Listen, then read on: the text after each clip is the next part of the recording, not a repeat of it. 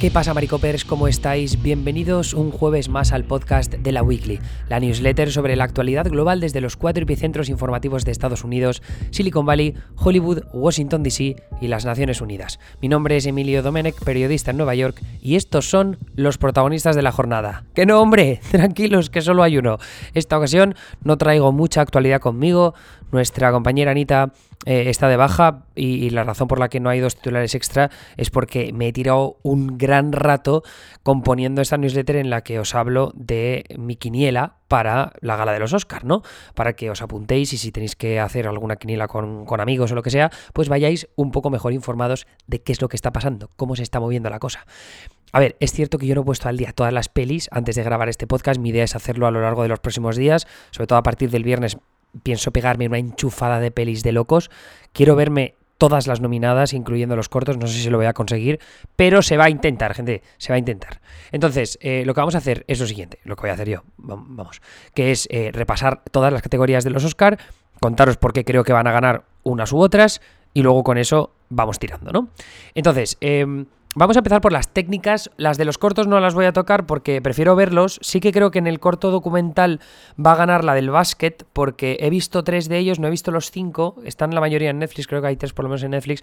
Pero el del básquet es que, era como un docu tan fácil, creo que es del New York Times, un docu tan fácil, tan agradable de ver, tan simpático, la protagonista es muy carismática, es una chica que se hizo súper famosa en el, en el básquet cuando, cuando jugaba en la universidad y que podía haber jugado en la NBA, le ofrecieron jugar en la NBA y no quiso y tal, y, es la verdad es que el docu, se ve muy fácil y te saca una sonrisa, entonces es el típico docu muy fácil de ver que, que yo creo que va a ganar sin problemas, pero bueno, eso es lo, único que sé de los tres que he visto. Entonces voy a pasar a las técnicas y a las artísticas con lo que voy a empezar. Esto lo voy a repasar bastante rápido. Y yo lo único que quiero que sepáis es que aquí la película que lo tiene todo de cara es Dune, la película de Denis Villeneuve, que es verdad que no se ha colado en dirección. Eh, si no me equivoco, creo que tampoco está en... Eh, no, en montaje sí que está. Entonces, eh, me parece que Dune tiene que haber sido una película que ha gustado mucho entre los académicos para colarse en tantas categorías y que en las técnicas no hay este año una película que le dispute al mismo nivel. Podríamos haber hablado de West Side Story, que sí que podría haberlo hecho en ciertos términos, pero West Side Story al final se ha notado que no ha gustado tantísimo, eh, porque no es favorita para llevarse el premio a mejor película eh, porque se ha ausentado en algunas categorías donde sí que podía haber entrado, pues que sea actriz, se podía haber colado en actor secundario, aunque es verdad que estaba un poco, un poco difícil, se podía haber colado en guion adaptado, que también es un poco sorprendente que no lo haya hecho, en montaje a mí me parece flipante que no se haya colado, por eso yo la, relego a un segundo puesto y creo que Dune va a hacer un poco lo que hizo en, su momento eh, la película esta de eh, Mad Max, ¿no? La de George Miller, porque... ¿Es George Miller? Me estoy equivocando yo del nombre. Sí, ¿no? George Miller. Si escucháis muchos camiones es mi calle, ¿eh? que estoy grabando en el despacho.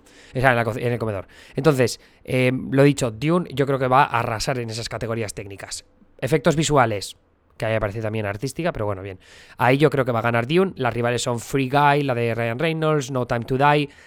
No Time to Die es la, única que quizá podría, podría disputarle algo, porque no tanto se va a llevar algún Oscar, eh, ahora lo veremos. Pero vamos, yo, diría que Dune lo tiene bastante fácil aquí. Shang-Chi no va a ganar y Spider-Man No Way Home tampoco. Así que tanto Dune eh, ganará como yo creo que debería ganar porque es la puta hostia a nivel eh, técnico y artístico, me parece increíble. En sonido, sonido era una categoría que antes estaba dividida en dos y a mí me gustaba mucho que estuviera dividida en dos porque nos daba la oportunidad de explicar eh, cuáles eran las dos categorías, que eran montaje de sonido y edición de sonido, ¿no? Entonces, edición de sonido era la creación de los sonidos, ¿no? Por ejemplo, cuando, cuando tú ves en una película que están disparando pues esos sonidos no se cogen en el momento del rodaje. Bueno, a veces sí, ¿no? Pero en la mayoría de ocasiones se ponen luego. Entonces, ese trabajo de, sacar archivo de sonido y añadirlo a la película y montarlo, eso es trabajo de, de, edición de sonido. Luego el montaje es más de todos los sonidos, luego juntarlos para que formen parte de un todo. Entonces, ahí es donde entran las películas musicales, porque la música, con los diálogos, con la letra cantada que a veces se graba en estudio, todo eso eh, es importante que, encaje, ¿no? Entonces, eso es un trabajo de montaje de sonido. Ahora, como han juntado las dos categorías, pues es un poco difícil de valorar cuáles entran y cuáles no. Yo de todas maneras creo que va a ganar Dune por película de acción que tiene un efecto, unos efectos de la hostia y que tiene muchísimos tipos de escenas diferentes, pero es verdad que aquí debería ganar West Side Story eh, porque West Story es un musical, está de locos hecho y, debe, tiene que ganar, coño, qué cojones. Pero bueno, en principio Yo creo que estará entre esas dos. Ahí de repente podría colarse por la cara No Time to Die, la de 007. También podría entrar The Power of the Dog si es que empieza la película de Jane Campion a llevarse premios y, termina coronándose como la gran exitosa de la, de la campaña. A mí me sorprendería. Así que yo pongo a Dior aquí.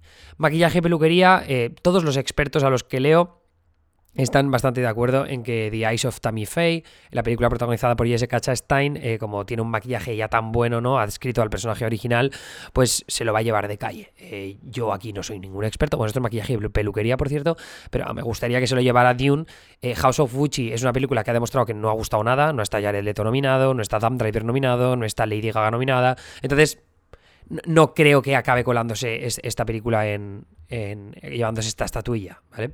Así que por esa razón, de Ice eh, Tammy Faye comparto con los, con los expertos lo que dicen. En diseño de vestuario, eh, aquí mm, la favorita de los expertos sé que es Cruella, eh, por el vestuario de Jenny Vivan, pero mm, voy a decir Dune por lo que os decía antes, porque creo que puede hacer un poco lo de Mad Max, que Mad Max yo diría que no se llevó el Oscar Mejor Vestuario, pero, pero en este caso, como como es una película que inventa tantas cosas y que el nivel artístico está tan cuidado, que es algo que siempre hace Denis Villeneuve en sus películas, un poco como Paul Thomas Anderson también, o como Joe Wright, que Joe Wright, yo creo que sus eh, diseñadores de vestuario, eh, que no sé, yo creo que es Jacqueline Durran, que está nominada por Cyrano este año.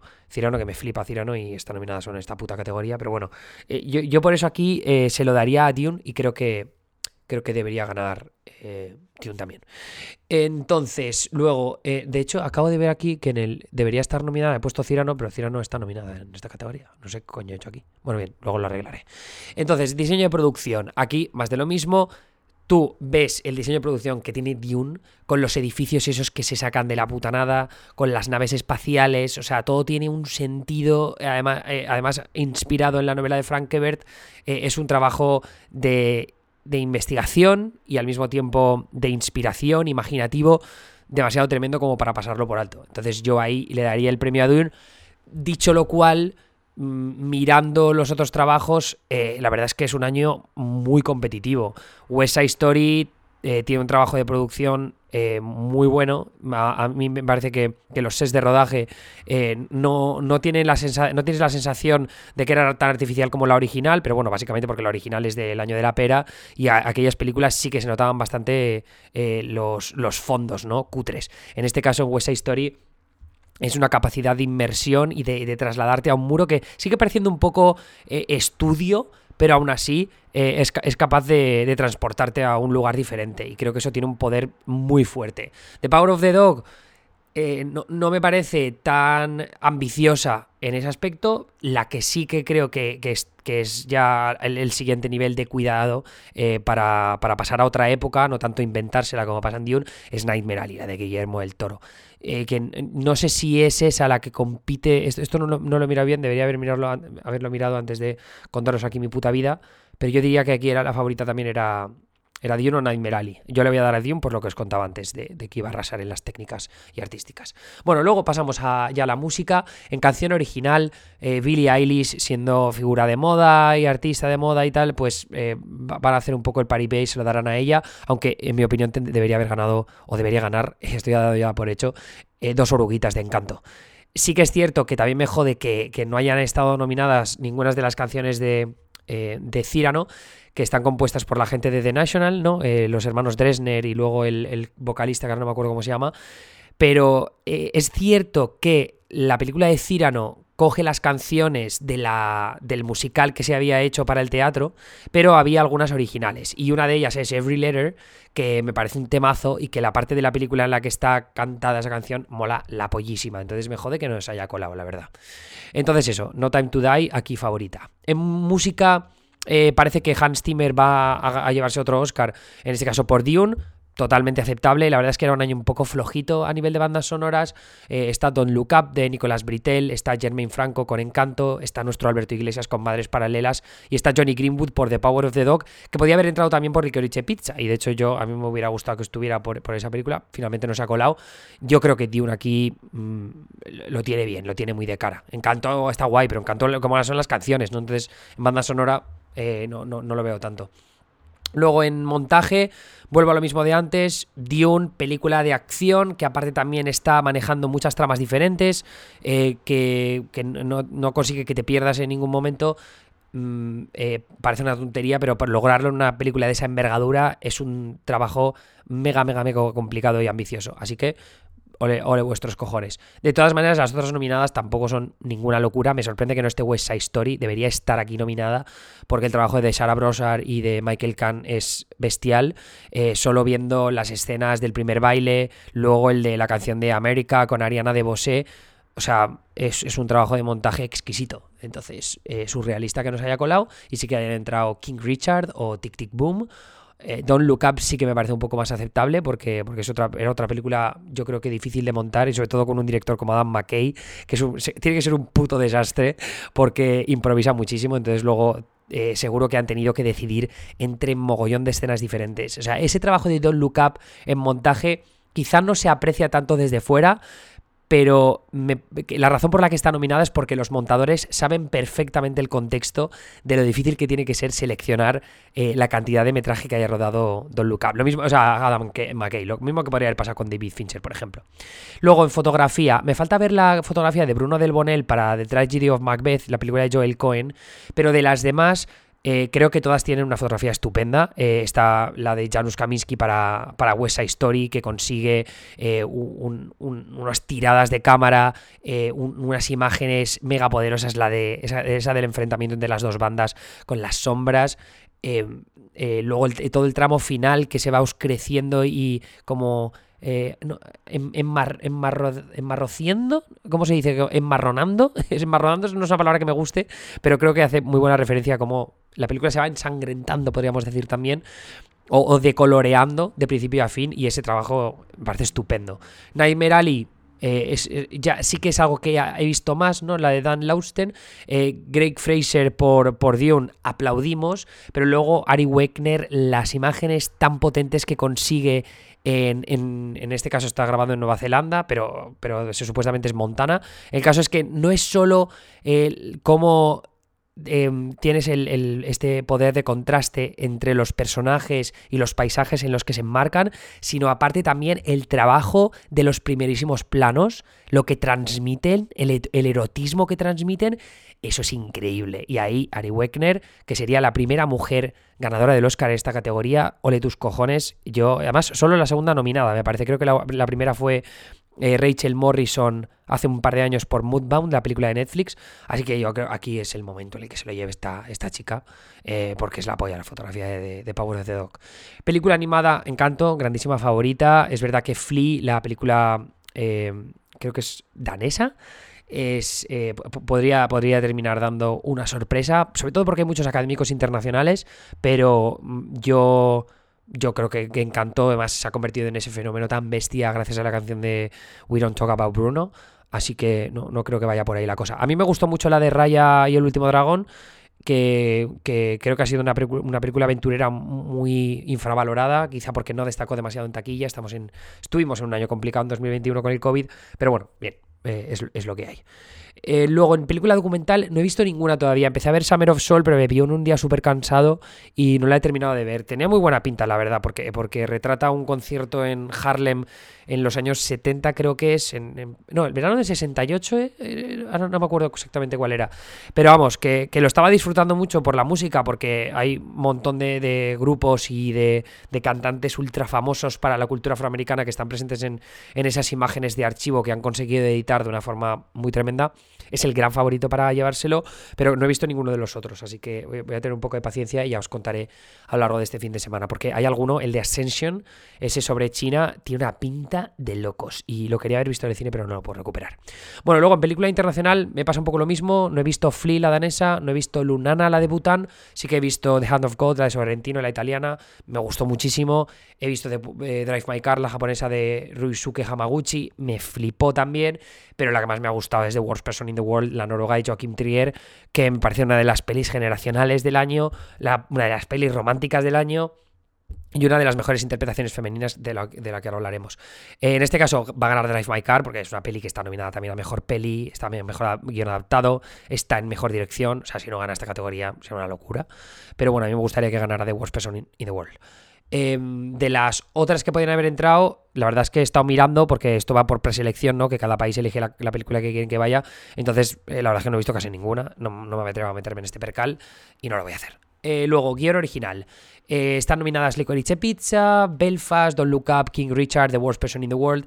The Worst Person in the World por Joachim Trier y Skillbox. Me gustaría que se lo llevase, pero aquí yo soy un fan incondicional del Licorice Pizza, en este caso de Paul Thomas Anderson. Así que lo de tus cojones, Paul, por, por haber hecho esa película, un guion repleto de una multitud de personajes tremenda y que al final eh, consigas construir no solo la historia romántica de tus dos protagonistas, sino crear toda esa atmósfera con esa amalgama de personajes tan variados y, que aportan tantísimo a la construcción de, de ese mundo que no conocíamos y que para el final de la película lo amamos eternamente. Entonces, ole tú, eh, Dios te bendiga. Aquí la que me gustaría que hubiera estado nominada y viendo un poco cuáles eran las que podían haber entrado, Shiva Baby de Emma Seligman, que es una película que está en filming, en la que he hablado en alguna ocasión, me, encantó, me parece más un, guion muy al grano, eh, mega divertido, eh, entonces me, hubiera gustado que hubiera entrado, pero bueno, era una categoría muy difícil. Luego en guion adaptado está The Power of the Dog, que adapta un libro, lo, lo, guionizó Jane Campion solo por cómo ha conseguido trasladar, no me he leído el libro, pero, pero entiendo que el libro quiere transmitirte todas las sensaciones de eh, la relación entre los personajes, sobre todo entre dos de los protagonistas que tienen como una, una tensión erótico-sexual y, también antagónica muy tremenda, y la forma en la que la transmite a través de la cámara, eso es un trabajo de adaptación increíble súper detallista. Entonces, eh, aquí, vamos, debería llevárselo ella. Admiro mucho lo que hace em, en este caso Denis Villeneuve, Eric Roth y John Spites con la adaptación de Frank Ebert y de, hecho me gustaría que se lo llevaran porque, porque la película me encantó y es de mis favoritas del año, mucho más que de Power of the Dog, pero, eh, pero bueno, entiendo que se lo pueda llevar Jane Campion. Luego Coda, pues bien, o sea, me parece una buena, una buena película que está muy bien hecha y consigue exactamente lo que quiere, pero no, la no le daría mi premio. Drive My Car, eh, lo comenté el otro día con Paloma Rando en el, en el stream, pues un poco lenta a veces, pero es verdad que el trabajo de guion y sobre todo eh, cómo consigue hacerte presentaciones de personajes o desarrollarte personajes, construcción de personajes mejor o estudio incluso de ellos, a través de conversaciones que hacen analogías o cuentan cuentos, es un trabajo eh, eh, mega complicado y que lo hace de una manera tan que parece tan sencilla y a la vez es tan emocionante que por eso merece muchos aplausos, pero, pero para mí no sería la ganadora. Y luego está The Lost Daughter,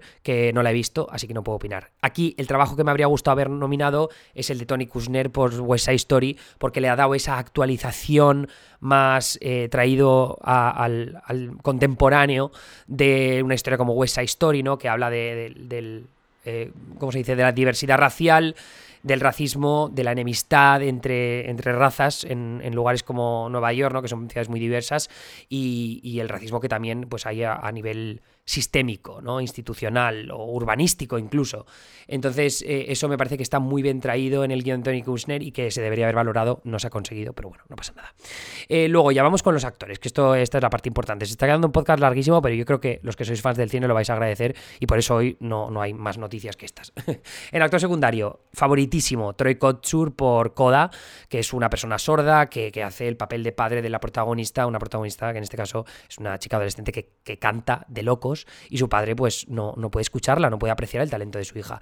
Y, la forma en la que él te lo transmite, ¿no? Con las miradas y con, los gestos y con los signos, pues es, una locura, es una locura. Entonces eh, aquí para mí grandísimo favorito, aunque también aprecio el trabajo contenido de Jesse Plemons en The Power of the Dog, eh, el trabajo siempre estupendo de personaje eh, perdón, de actor de personajes, que es Sharon Hinds, que es un tío que tiene un historial tremendo como actor secundario en multitud de películas. Y luego la sorpresa de Cody Smith McPhee en The Power of the Dog, que, yo creo que es la gran revelación de, las películas de este año, ¿no? Eh, no sé si, bueno, aparte de Ariana de Bosé, que ahora hablaremos de ella.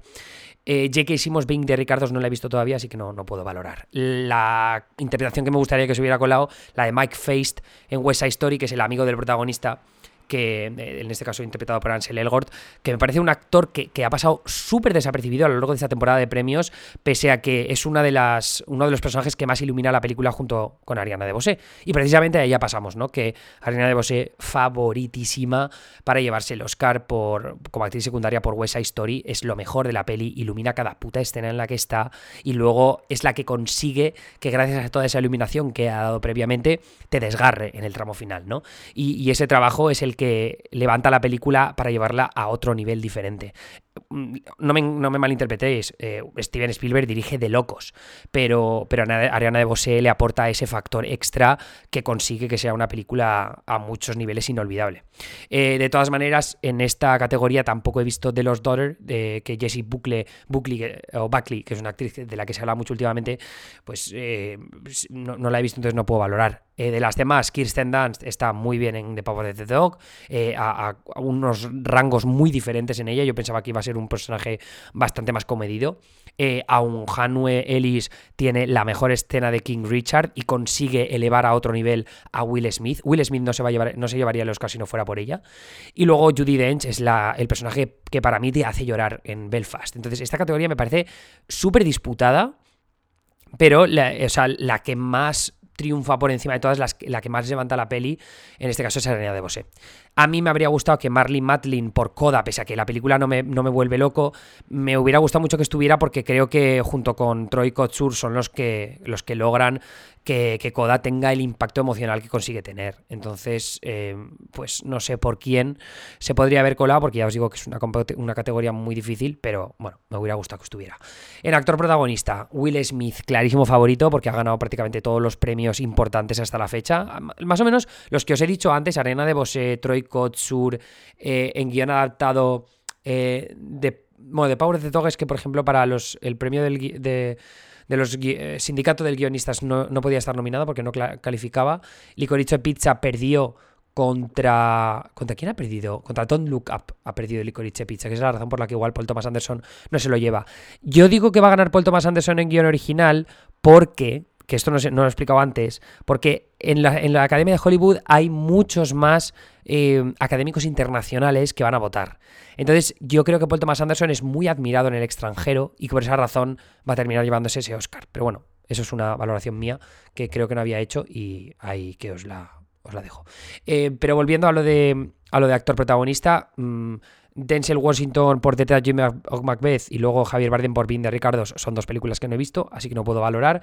Benedict Cumberbatch está genial en The Power of the Dog, Andrew Garfield está genial en Tic Tic Boom, eh, pero Will Smith no ha estado mejor en toda su carrera. Es su mejor peli, mm, no pone las mismas caras de siempre, es un personaje que, no es mm, una cosa como muy arquetípica, pese a que es verdad que es una geografía del personaje de, del padre de las hermanas eh, Serena y Venus Williams, pero, pero eso, o sea, yo, yo, creo que mm, la academia no va a dejar la oportunidad de premiar a Will Smith y darle un Oscar por el que ha luchado tantos años, ¿no? No entró por En Busca de la Felicidad y creo que tuvo otra nominación más, que no me acuerdo qué película era, así que parece que va a llegar con esta.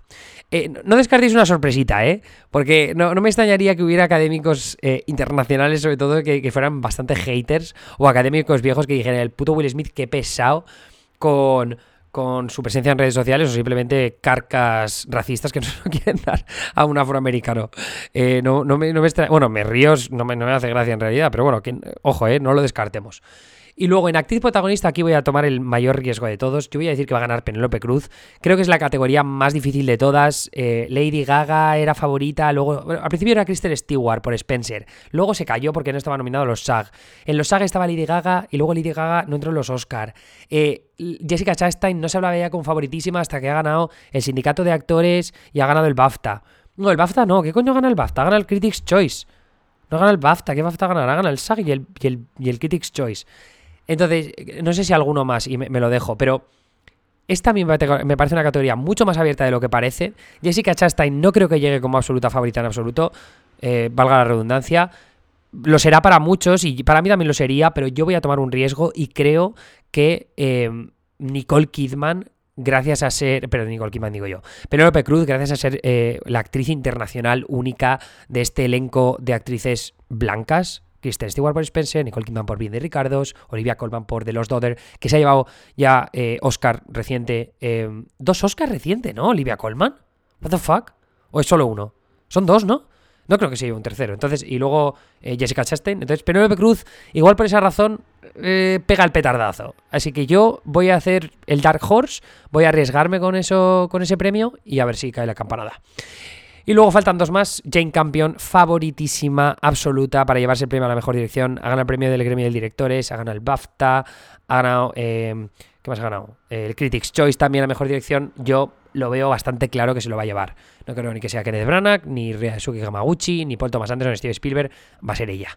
Y luego en película está La Campanada. ¿Por qué? Pues porque el otro día el premio del gremio de productores, que es un premio que se vota con el mismo sistema preferencial que los Oscar, o al menos eso era hasta hace un par de años, no sé si ahora lo han cambiado un poco, pero sigue siendo un sistema preferencial y eso significa que gana la, película más de consenso. Entonces The Power of the Dog va a perder votos con otras películas de, que, las aprecia el mismo tipo de gente y estoy pensando en eh, Drive My Car, estoy pensando en Licorice Pizza, estoy pensando incluso en Nightmare Alley. Sin embargo, Coda no, tiene como rivales tan directos, quizá Belfast, quizá King Richard un poco, que son así como feel good movies. Eh, bueno, bueno, Belfast un poco más dramática, King Richard a veces quizá también, pero Coda es como, oye, terminas muy happy con ella. Y, está bien hecha y está muy bien interpretada.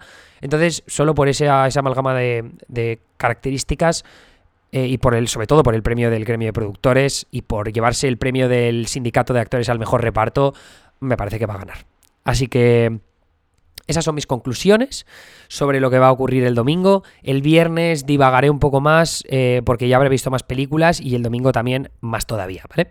Eh, además este viernes estará Juan Sanguino para debatir sobre otras cinco de las películas después de las que ya comentamos con Paloma Rando. Anyway, eso es todo por mi parte. Gracias eh, una semana más por estar ahí. de nuevo, gracias por apoyar nuestro trabajo aquí en la Weekly. Estoy muy agradecido y me apetecía mucho grabar este podcast, la verdad. Espero que se haya notado. Un abrazo y me escucháis de nuevo el lunes que viene, ya esta vez con Anita. Hasta luego.